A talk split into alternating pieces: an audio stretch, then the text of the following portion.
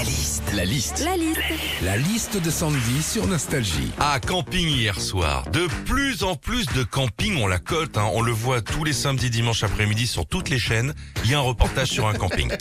Euh, 22 millions de Français ont passé au moins une nuit dans un camping.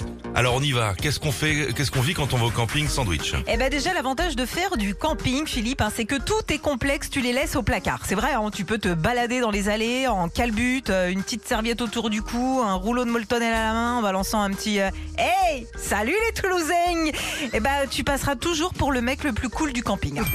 Quand tu fais du camping aussi, tu peux alors soit emmener ta toile de tente, soit te prendre un bungalow. Toi, tu l'as fait, Philippe, euh, d'ailleurs l'été dernier, je crois. Et le Ouais. truc, c'est qu'aujourd'hui, pour euh, le bien de l'environnement, les clims dans les bungalows, elles sont limitées. Mais bon, l'avantage, c'est que ton bungalow, il a un double usage. hein. Il fait bungalow et sauna.